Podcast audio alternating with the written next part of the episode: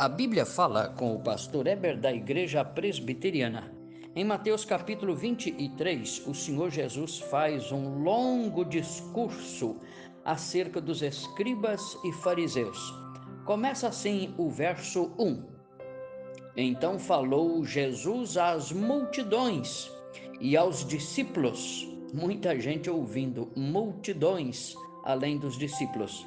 Verso 2: na cadeira de Moisés se sentaram os escribas e os fariseus. Fazei e guardai, pois, tudo quanto eles vos disserem, porém não os imiteis nas suas obras, porque dizem e não fazem. Quem são estes fariseus? Era uma seita da época de Jesus, dentre outras duas citadas no Novo Testamento, os saduceus e os essênios, cada uma com seus princípios peculiares. Os essênios eram monásticos, viviam isolados, dedicados à meditação e ao estudo os saduceus não criam na ressurreição e nem na imortalidade da alma. Opunham aos fariseus, embora se misturassem na política, mas eram uma facção religiosa. Já os fariseus, que significa separatistas, era um grupo estudante da lei de Moisés e criou uma cerca em torno da lei eram exclusivistas, presunçosos, se tornaram opositores notáveis do Senhor Jesus e de seus ensinos. Causaram muitos embaraços ao Senhor Jesus. Estavam sempre a persegui-lo e tudo fizeram para desacreditá-lo. Contra eles, o Senhor Jesus investiu corajosamente, denunciando o engano e o posicionamento radical e descaridoso deles. Por que Jesus fez assim? Porque o Evangelho é uma mensagem viva, prática, santa. Os fariseus adotaram uma religião de aparência, de formalidade, de superficialidade. Pareciam santos, mas não. Eram fingidos, maliciosos e malevolentes. Jesus disse deles: Vocês parecem justos diante dos homens, mas por dentro estão cheios de hipocrisias e iniquidade. Mateus 23 e o verso 28. Eles implicaram feio com Jesus quando Jesus foi na casa de Levi, à mesa estavam publicanos e pecadores. Perguntaram os fariseus: Por que come e bebe com essa gente? Jesus respondeu de modo magistral: Os sãos não precisam de médico, e sim os doentes. Marcos 2, verso 16 e 17. Os fariseus eram oponentes de graça do Senhor Jesus, mas jamais ficaram sem resposta às suas implicâncias indesejáveis. Pois é, eram religiosos de fachada, buscavam honrarias para si mesmos, queriam ser distintos, melhores do que todos e faziam questão de elogios, de títulos honrosos que satisfaziam o seu orgulho. O problema é que na época de Jesus, muitos sacerdotes, escribas e levitas eram fariseus assumidos e desgostaram muito do Senhor Jesus. Pois bem, é fácil encontrar cristãos deste tipo na nossa era e ao nosso redor.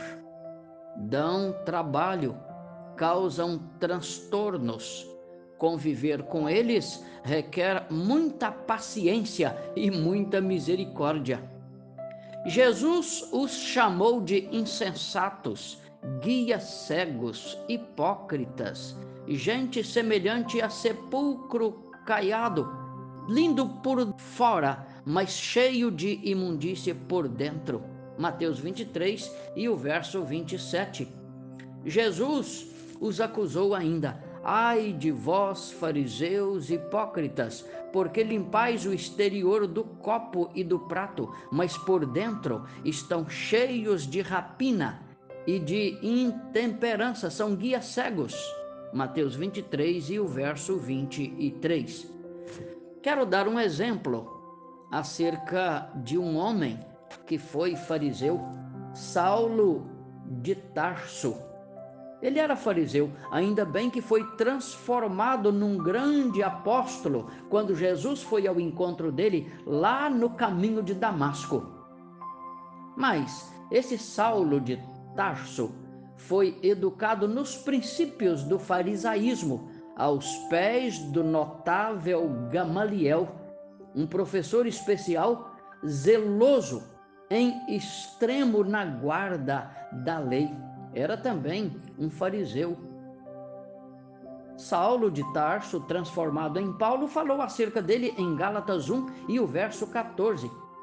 Bem, enquanto Saulo de Tarso estava lá no farisaísmo, foi um perseguidor implacável da igreja, mas foi alcançado por Cristo e transformado de tal modo que nunca mais foi o mesmo. Sim, porque o homem, quando tem um encontro real com Cristo, nunca, nunca mais é o mesmo. Quão abençoado é o homem a quem Cristo vai ao seu encontro. Que doçura é o viver com Cristo. Bem, além da hipocrisia que deixava cegos os fariseus, eles eram avarentos. Devoravam as casas das viúvas, quer dizer, roubavam delas, e para se justificar, faziam longas orações em público, na presença de todos. Mateus 23 e o verso 14 significa que eram bons de oração, mas só para mostrar religiosidade, nada mais. Era uma piedade fingida, uma vergonha só. Bem, o que, é que eu aprendo nesse capítulo 23 de Mateus? Primeiro lugar, eu aprendo que a religiosidade de vitrine de aparência, de fachada, só para mostrar, é algo lamentável, muito triste e sem valor algum diante de Deus.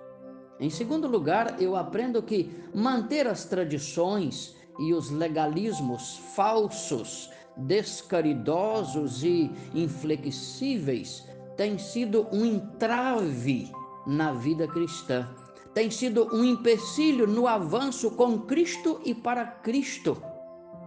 Em terceiro lugar, eu aprendo que Jesus disse no capítulo 23 de Mateus: terríveis ais contra eles, ai de vós, disse Jesus, para afirmar a cegueira e a insensatez de corações duros e indispostos. Mateus registra todos esses lamentos do Senhor Jesus no capítulo 23. Mateus, capítulo 23. Vale ler todo o capítulo. Em quarto lugar, eu aprendo que Jesus avisa nesse capítulo que comparar os fariseus como se fossem cristãos sinceros é, sem dúvida, uma triste e penosa constatação.